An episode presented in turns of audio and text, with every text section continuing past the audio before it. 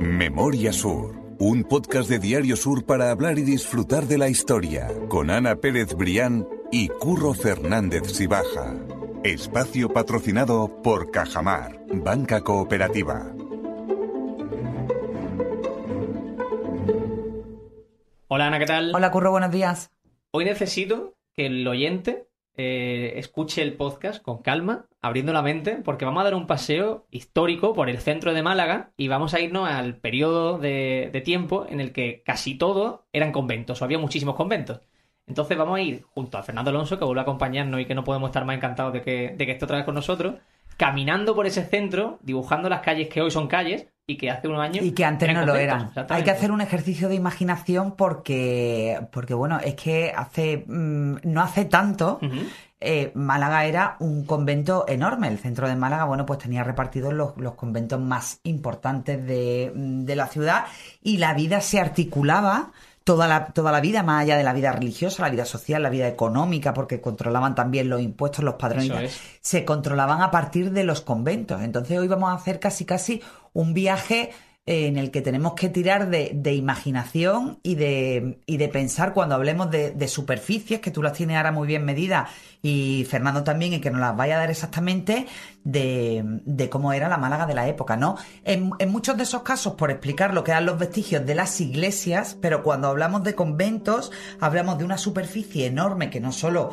eh, se refería a la iglesia como elemento central, sino a la zona conventual, que la zona conventual pues no solo incluía el claustro de los monjes o, de las monjas eh, y, todas las dependencias, sino también toda la zona de huertas, toda la zona de, bueno, de, infraestructura añadida al convento, pues que lo hacían unas construcciones absolutamente de referencia en la, en la ciudad. Y hoy vamos a dar, por eso, un paseo por eh, la Málaga conventual.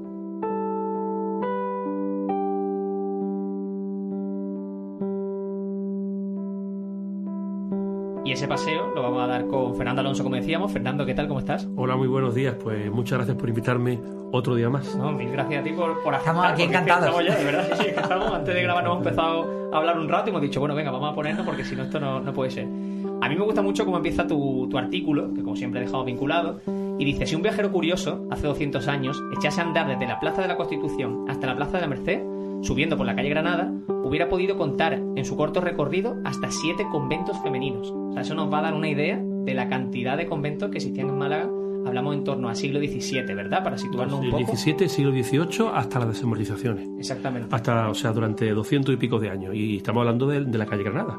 Y luego había tres conventos más que estaban algo separados, pero los diez estaban en el centro.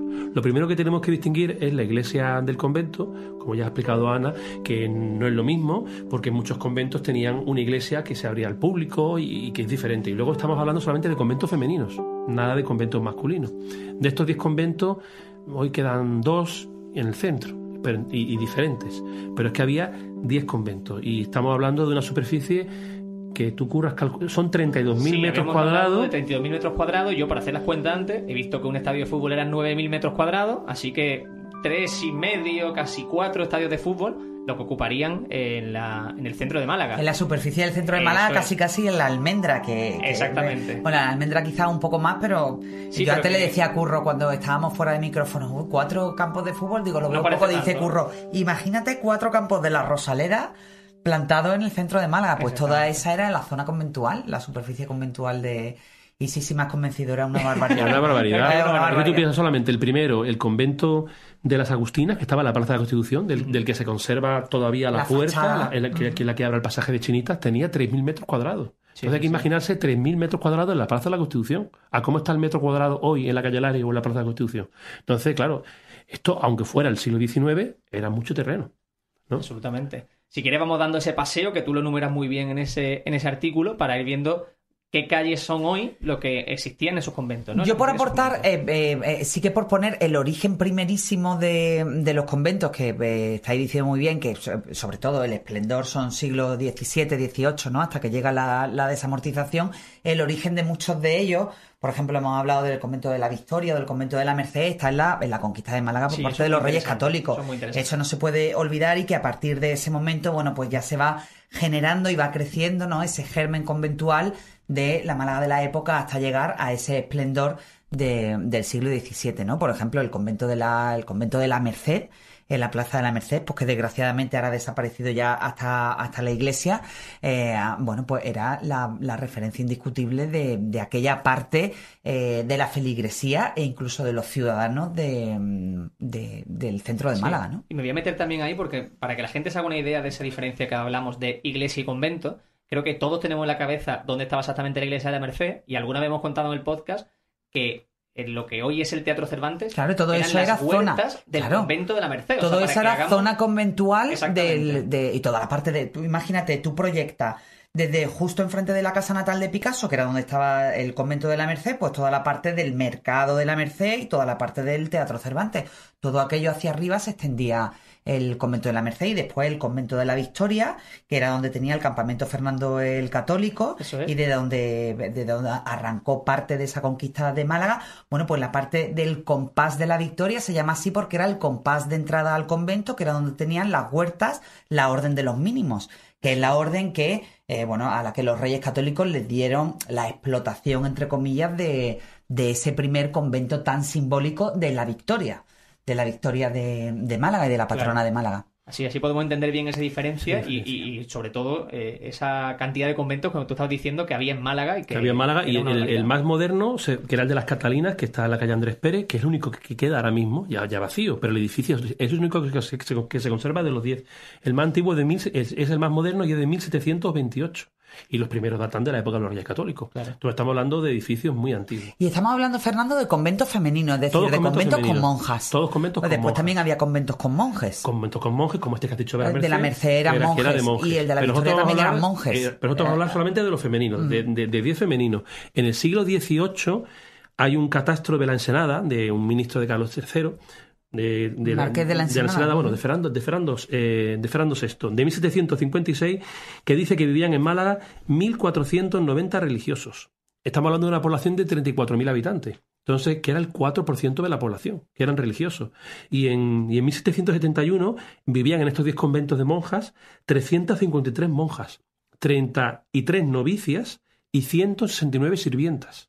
O sea, que era una población femenina bastante considerable. Hay un convento de ellos, que vamos a hablar ahora mismo, que era el de San Bernardo, que era un poquito el más pijo de todo, donde iban las monjas de las mejores familias. Que también había clases, ¿no? Para, para, atender a la llamada de Dios también había, clases. Y había 45 monjas en ese año, en 1771, había 45 monjas y 44 criadas. O sea, que salían a una criada a casi a una por monja. una por monja de Estaban bien atendidas esas religiosas. O sea que... Bueno, a Dios rogando, ¿no? Eso es, con el, con el mazo, con el mazo, con el mazo dando. De todas maneras, en Málaga no hubo nunca tantos conventos como en Antequera o Granada, que siquiera eran ciudades conventuales. A pesar de eso, Málaga no es de las ciudades de España que tuvo más conventos. Yo te voy a preguntar, digo, en la comparación con otras ciudades, ya estás diciendo tú, ¿no? Que Granada y Antequera eran incluso más ricas. O Madrid, Madrid, por supuesto. o Sevilla, ¿eh? claro. que hubiese ciudades que tuviesen más importancia. Mucho más, claro. Que, Málaga era una ciudad costera, al fin y al cabo. Sí, sí, sí. Bueno, pues si recorremos un poquito rápidamente estos conventos, el primero, que hemos dicho que era el de la Agustina, estaba en la Plaza de la Constitución, que ya hemos dicho dónde empezaba. Luego estaba el de las Carmelitas, que estaba en la calle Sánchez Pastor, que fue el que fundó el propio San Juan de la Cruz. El propio San Juan de la Cruz vino a poner la reja del convento y este es el edificio que ocupa ahora mismo, como hablamos, la casa número uno Eso de Málaga. Eso iba a decir, que podemos ligarlo a ese capítulo también, ¿verdad? O sea, la casa número uno de Málaga, que recordamos que es desde la que se empieza a contar, no la más antigua, desde la que eh, se empiezan a contar las manzanas, las, calles. Exactamente. Pero es que este, este, convento de las Carmelitas se quedaba a 5, 6, 8 metros de la Plaza de Constitución. O sea, que estaba prácticamente en la Plaza de Constitución. Y luego estaba el convento del Ángel, que ha dado hoy lugar a la calle Ángel, que es una boca calle de calle Granada, que ese convento era también muy antiguo. Era un convento de, monjas dominicas, de San Miguel Arcángel, y tenía incluso artesonados mozárabes. Mm, luego estos conventos se iban ampliando, comprando casas alrededor de manera anárquica, de manera laberíntica y tenía incluso un artesonado mozárabe que hoy se conserva en el, en el seminario, en la capilla del seminario. También muchas veces se, aprovechaba la infraestructura que quedaba después de la conquista, ¿no? Claro. Efectivamente. A veces se integraba en los conventos. Se integraba en los conventos. Este sería el tercero. Luego estaba el convento cuarto, que sería el Santa Clara, que era el más grande de todos. Este tenía 4.374 metros cuadrados. Estaba en lo que hoy es la Plaza del Siglo. Todo lo que es la calle Duque de la Victoria, el inicio de la calle Molinalario, donde está ahí el Hospital Galvez, donde está el Museo del Videojuego, toda esa manzana era, era el convento de Santa Clara. Y la, y la Plaza del Siglo se hizo sobre lo que era el pequeño compás o el pequeño atrio de entrada de, este convento, que eran 4.300 metros cuadrados. Luego venía en, quinto lugar el convento de San, de San Bernardo, que ha, dado lugar a la, calle Cañuelo de San Bernardo, que está al inicio de lo que ahora es la calle Méndez Núñez, en lo que se llamaba la Curva del Águila. Todo eso era el convento de San Bernardo. Y, y por último estaba el convento de las Capuchinas, que estaba en calle Chegaray en calle Chegaray, casi enfrente, dando. Toda la calle Chegaray se hizo sobre lo que era antiguamente ese convento. Y ya terminaba en el de La Paz, en la Plaza de la Merced, que se era gigantesco. El convento de La Paz tenía 10.000 metros cuadrados. en lo que ahora mismo es todas las casas de campos, la casa donde nació Picasso, todo eso era el convento de La Paz. Tan grande era, bueno, que llegaba hasta muy entrado de la calle de la Victoria, y cuando se derribó, se unió la Plaza de la Merced con la calle de la Victoria. Que esa unión no estaba hecha. Qué pasada, claro, porque hablábamos también antes de empezar de que el objetivo principal de acabar, entre comillas, o de echar abajo eh, de todos esos conventos era conseguir también pues e-, esas calles, ¿no? La existencia de esas calles y sobre todo anchura en esas calles, que entendemos que eh, con esa cercanía que tenía uno y otro quizás tenían que ser también muy, muy próximos, ¿no? Bueno, y sobre todo que no había ningún orden, o sea, es decir, el trazado urbano brillaba por su ausencia. El, eh, repensar la ciudad en los términos urbanísticos tal y como los conocemos hoy es relativamente reciente. Antes, bueno, pues se, se, edificaba o se organizaba de una manera completamente diferente al criterio que hoy podemos pensar que es el, el adecuado, ¿no? Ah, el, que, el que se comprueba que funciona. Y, para abrir esas calles, bueno, ya no mm, mm, tuvo que venir también la desamortización, las grandes desamortizaciones, que en Málaga fue especialmente la de la de Mendizábal, bueno, pues que fue eh, piqueta para los conventos y, vender los terrenos al mejor, al mejor postor, ¿no? Eso es, porque mucha gente estará pensando que cómo se ha ido perdiendo todo eso, como vimos la, la, la, la opulencia, la riqueza de esos conventos fue del siglo XVII al XIX pero a partir del 19, en ese artículo tú cuentas que empiezan a pasar una serie de cosas, una serie de factores que son bastante interesantes para entender por qué a día de hoy solo quedan dos, ¿verdad? Yo, yo lo he llamado los sustos. El primero llegó con la guerra de la independencia. Llegó un general, un francés, Sebastiani, y estos 10 conventos se redujeron a tres, que quizá eran los más grandes. El, de Santa Clara, el de San Bernardo y el del Ángel. Quizá era lo más grande, lo más espacioso, y los otros siete se cerraron. Pero bueno, dicen, los, yo he leído en documentos de la época que había muchos robos, rapiñas, claro, esos conventos se quedaban vacíos y tenían una gran riqueza. Ese fue el primer gran susto. Pero fue con la desamortización de Mendizábal cuando empezó todo esto. Y el primero que se desamortizó fue el de las Agustinas, de la Plaza de la Constitución. Ese fue el primero.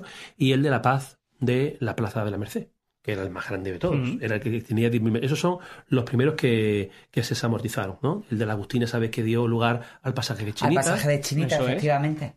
Y, que se conserva la puerta de entrada. La puerta de entrada a la iglesia. De la iglesia del convento.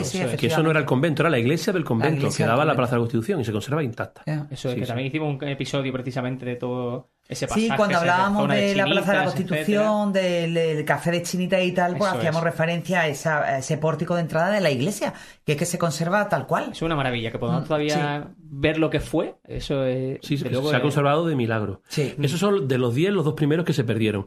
Luego Luego lo siguiente fue cuando llegó la época del sesenio revolucionario con la gloriosa en 1868. Ahí se perdieron también otros. Se perdió el de Santa Clara, que era el más grande del propio centro, lo que se llama la almendra, era el más grande de 4.000 metros cuadrados. Y luego el de, el de, el de San Bernardo, que era el más selecto. ¿no? el más aristocrático de todos ellos. Se perdieron, era el, más, era el preferido por las familias burguesas malagueñas y, y, aristocráticas para que sus niñas entraran allí y llegó a tener incluso 100 monjas este convento de San Bernardo, o sea que estamos hablando de muchísimas, que, era, que, era, muchísimo. Y luego en 1873, en la época de la, de la Primera República, con el tema del cantonalismo y todo eso, pues en un solo día una fecha que tengo ya apuntada, 17 de diciembre de 1873, en ese día se derribaron cinco conventos en Málaga. El convento del Ángel, el convento del Cister del que no hemos hablado, que luego se reconstruyó, el convento de las Carmelitas, el que estaba en el, que fundó San Juan de la Cruz, en cuarto lugar el de las Capuchinas, que era el que estaba en calle Chegaray, y en quinto lugar el de la Encarnación, que era uno que estaba en la calle Beatas. ¿no? Esos cinco se derivaron en esa fecha. Y entonces, claro, eh, eso fue una auténtica locura. El, gobierno, el, ayuntamiento republicano también pretendía derribar la iglesia del Sagrario, que no se derribó afortunadamente, y el castillo de Gibraltar. o sea, que, ahí por lo menos se detuvo. Era una locura porque había que, había que buscar Borrar la historia, por decirlo así, borrar todo ese pasado. Mm. Es llamativo, es llamativo desde luego. El, a mí me llama la atención, como tú decías, que de esos 10 a día de hoy nos quedan dos. vamos a recapitular si quieres, porque tú nos cuentes cuáles son esos dos y saber también que esos dos igualmente están en desuso. Bueno, de, estos 10 quedan dos, que son el convento, bueno, del convento de las Catalinas, que es el único edificio que se mantiene igual, que era, era, era el, estaba en la calle Andrés Pérez, no sigue estando la calle Andrés Pérez. Las últimas monjas se fueron allí en el año 2006. ¿no? este fue el único que no se derribó y que no se desamortizó porque el convento era propiedad de una familia o la, familia pues alegó unos derechos de propiedad y no pudieron se respetaron. Se respetaron y fue el único que no se derivó y el único que se conserva de los 10, aunque hoy está vacío. Quieren hacer allí, por lo que leí, lo último que he leído en Sur, querían hacer allí creo que apartamentos, no sé apartamentos turísticos. No, una residencia de estudiantes. una residencia de estudiantes. Cierto, es verdad. Eso. Y luego el otro que se conserva es el del Cister, que, que se, las últimas monjas se fueron en el año 2008, se fueron a un convento que tenía que tienen en Santo, en Santo Domingo de la Calzada, en La Rioja, y fueron las últimas monjas que abandonaron el centro de Málaga, de estos 10 conventos. Hoy quedan otros dos conventos de monjas, que son el de las Carmelitas, que ya no está en la calle Sánchez Pastor, sino que cuando se derribó el edificio y se desamortizó, pues se fueron a un edificio donde están actualmente en la calle Don Rodrigo está, muy, está entre Carretería y el río, esa calle. Y luego siguen quedando las Hermanas de la Cruz, que se llegaron mucho después, que están en la plaza, en, la Riola, que es donde le cantan a los, tronos, a Semana Santa y todo eso. Es muy emocionante. Los únicos que quedan ahora mismo en la zona del centro. Del centro, en lo que es el centro de Málaga.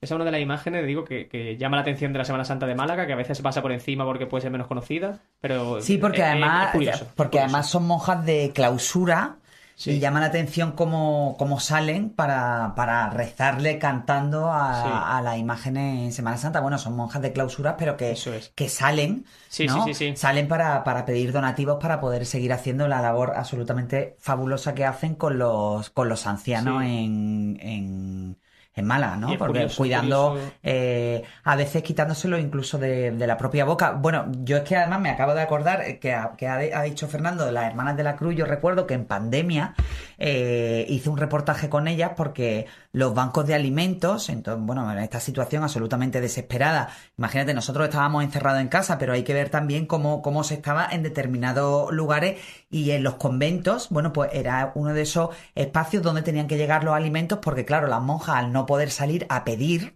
bueno, pues estaban encerradas y no tenían casi recursos, ¿no? Entonces me comentaban a mí del Banco de Alimentos, en concreto de la Fundación Coríntola, de las cofradías, que, le tenían casi casi que regañar a las hermanas de la Cruz porque todos los alimentos que les daban para que ellas se alimentaban, se los daban automáticamente a los o, a los ancianos que cuidaban, bueno, que tenían las necesidades cubiertas, o a gente que llegaba a la puerta, madres de familia o padres de familia o lo que fuera, y que, y que ellas se quedaban sin comer, ¿no? Y es que recuerdo que fue el, el tema del reportaje del hambre llama a la puerta de los conventos, ¿no?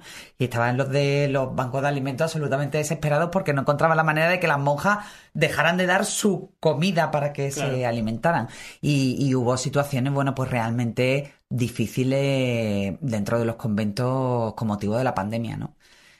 Así que bueno, yo creo que eso da el ejemplo de bueno de cómo se está a la altura en determinadas circunstancias y cómo realmente ellas viven por y para, para los demás.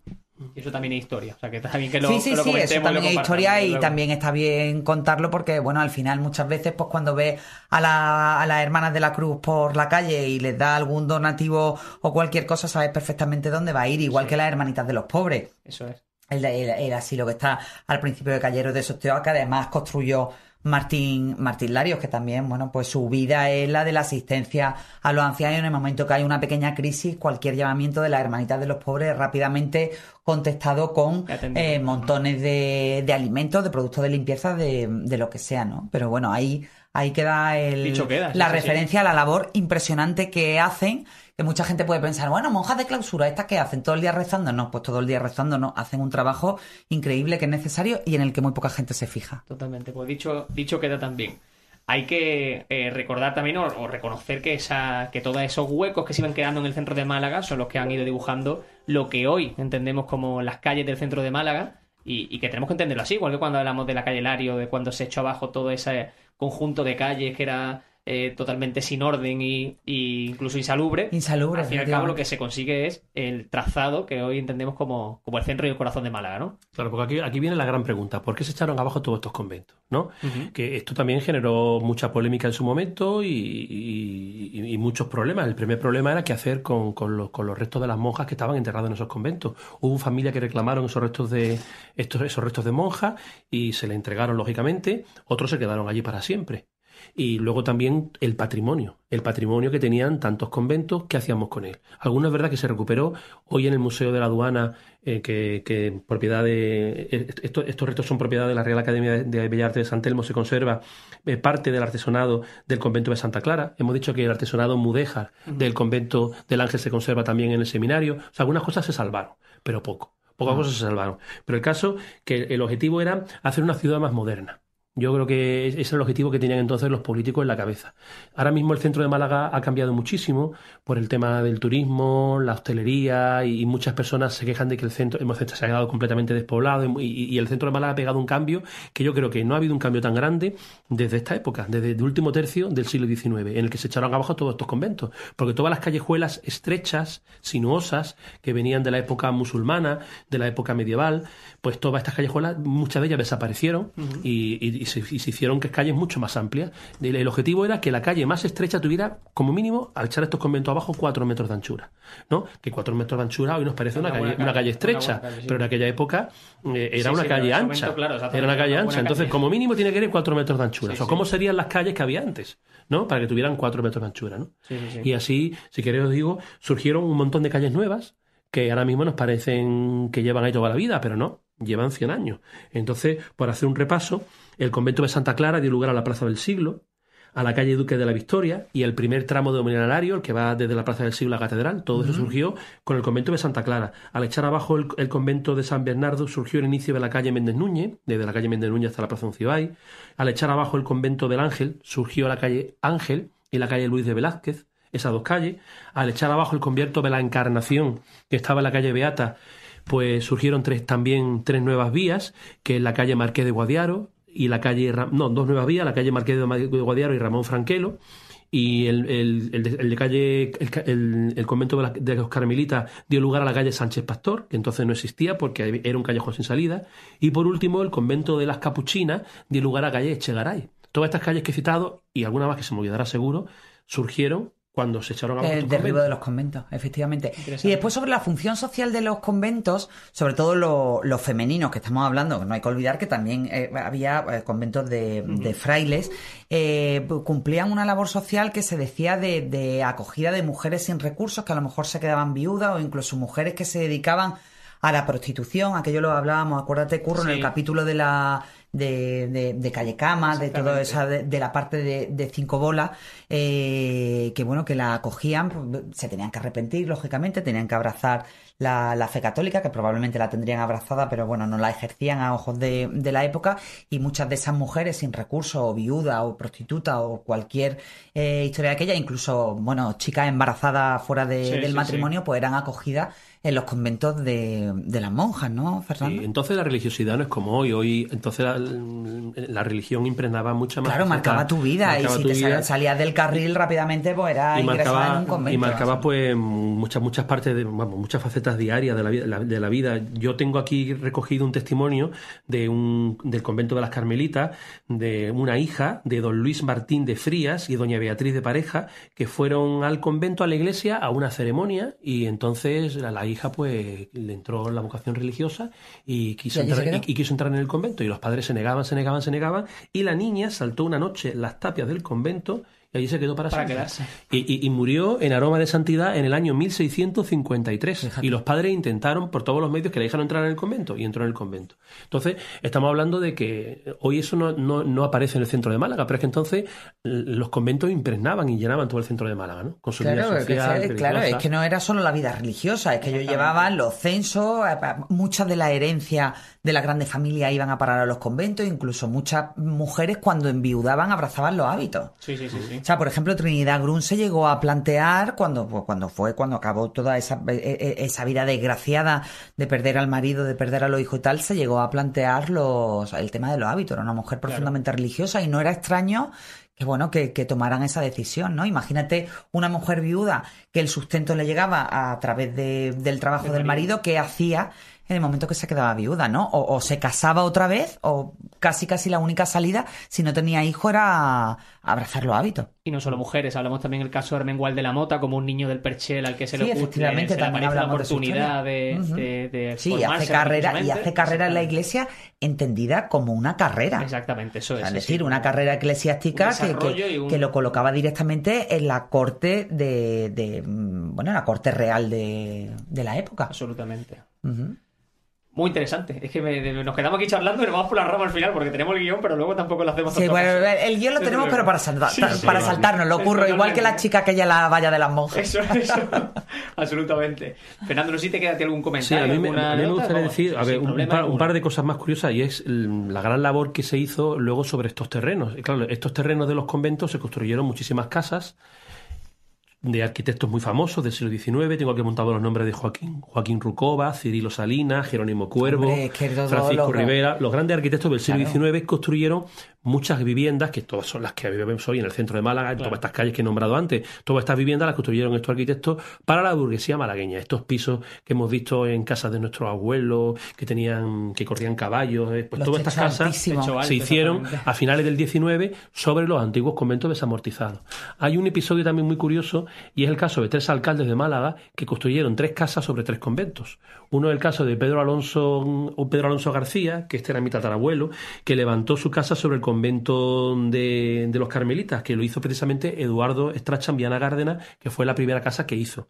Que fue la casa de la que se enamoraron los Larios y a partir de ahí, le encargaron todo el trazado y el diseño de Calle Lario con esos edificios Fue un poquito la que sirvió de modelo también para la Calle Lario. Y ese era el antiguo convento de los carmelitas. Luego Liborio García, otro alcalde muy conocido en Málaga, Soriano, Liborio García Bartolomé, levantó su casa por esta misma fecha, estamos hablando de 1870 y tantos, sobre lo que era el antiguo convento del Ángel, en la calle Luis de Velázquez. En, esa, en ese edificio estuvo la sede de la agrupación de cofradías en un piso de ese edificio en los años 60.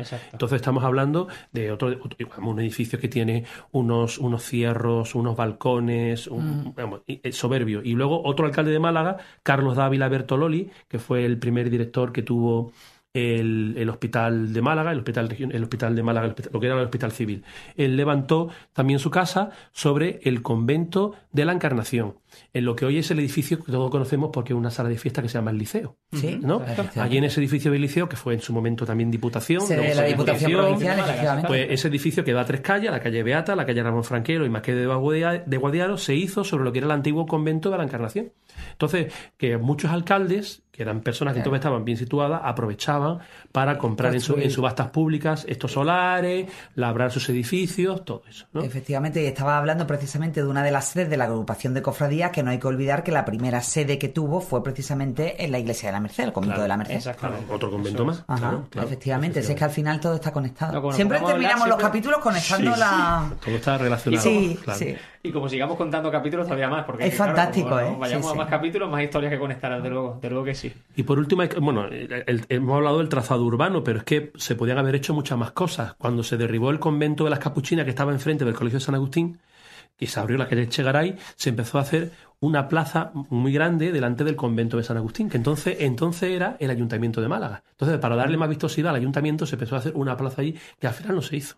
¿no? O sea, que se podían incluso haber hecho todavía muchas más cosas, porque en aquella época el urbanismo se estaba... En las calles tienen que tener entre 4 y 7 metros de anchura. Que no era mucho. Hoy nos parece que son estrechas, pero que entonces era una cosa anchísima. entonces era una cosa anchísima, ¿no? Efectivamente. Esto, eh, lo que voy a decir un detalle sin importancia, pero para que la gente se haga la idea. Eh, cuatro metros es lo que te exige el Palacio de Ferias cuando hace allí una feria. Ah, sí. Es, esa distancia. cuando pone el stand lo tiene así como muy interiorizado. exactamente. Y es literalmente ese espacio. O sea, que hablamos de que no, no a día de hoy no es, no es mucho. Es una cosa, bueno, pues eso de paso. Una cosa de paso. Pues imaginarse cómo serían los callejones antiguos de Málaga. claro, imagínate cuando cómo serían los callejones antiguos de Málaga también que cuando se construyó la calle Cristo de la Epidemia, eso lo contábamos con el capítulo de, del barrio de la Victoria, era la calle más anchísima de Málaga. Sí, sí, sí. Que bueno que sí, que calle Cristo de la Epidemia era, eh, eh, es decir, es una señora calle, pero que era Mm, absolutamente increíble para la época. O sea, que, que, ahí la gente tiene puede tener referencias de lo que de cómo hemos ido evolucionando. ¿eh? Claro, claro. Mm. Pues está bien que tengamos esta idea, también esas referencias, ¿no? De, de, tamaño, dimensiones, de lo que estamos haciendo para ver lo que hace unos años eh, era una barbaridad y hoy al final cabo y al final eh, y al final cómo hemos ido creciendo totalmente cómo hemos ido creciendo y cómo al final la Málaga que conocemos hoy en día eh, bueno, pues no es sino el resultado, pues de una serie de, bueno, de hechos históricos, algunas veces casualidades, otras veces eh, Mm, decisiones más o menos acertadas, pero bueno, que al final que nos traen hasta aquí, a nosotros nos encanta rescatar toda esa, toda esa historia que hubiera sido de, de todo ese entorno de San Agustín si finalmente se hubiera puesto ahí una plaza enorme, pues quizá a lo mejor hubiéramos perdido también mucho encanto de toda esa zona, eh, que, a, que, a, mí es una de, mis favoritas del centro de Málaga, pero bueno, quién sabe. y lo que nos quedará por ver. ¿eh? Son decisiones que en su momento fueron muy polémicas, pero el centro de Málaga es gracias a esto, a que estos conventos se derribaran. La calle Larios también se hizo, como tú has dicho, Curro, sobre muchísimas callejuelas, un intercado de callejuelas medievales, y, era un proceso modernizador de abrir la principal plaza de Málaga, abrirla hacia el mar. O sea, todo, eso fue en 1891 se inauguró, o sea, que fue poco después de esto. Entonces era, era, todo esto hay que, todo esto de los conventos hay que inscribirlo en ese proceso modernizador. Lo que decimos siempre, mirarlo con los ojos de la época. Exactamente. Tal cual. Fernando, eh, llevamos pocos episodios contigo, pero sale muy fácil, de verdad. Sí, sí, mil gracias porque sale muy fácil cuando hablamos contigo. Es fantástico. Muchas gracias a vosotros por invitarme. Te seguiremos secuestrando. Totalmente, seguro. y Ana, contigo ya que te voy a decir, después de tantos episodios. Ya, ya... hermano Curro. exactamente. Aquí hablando de convento, hermano Curro. pues nos, nos citamos para la semana que viene y para contar más historias. Muchas gracias. A ti siempre, Curro. Memoria Sur es un podcast de Diario Sur. Escucha un nuevo episodio cada semana en iVoox, Spotify, Apple Podcast y consulta las referencias de este episodio en diariosur.es.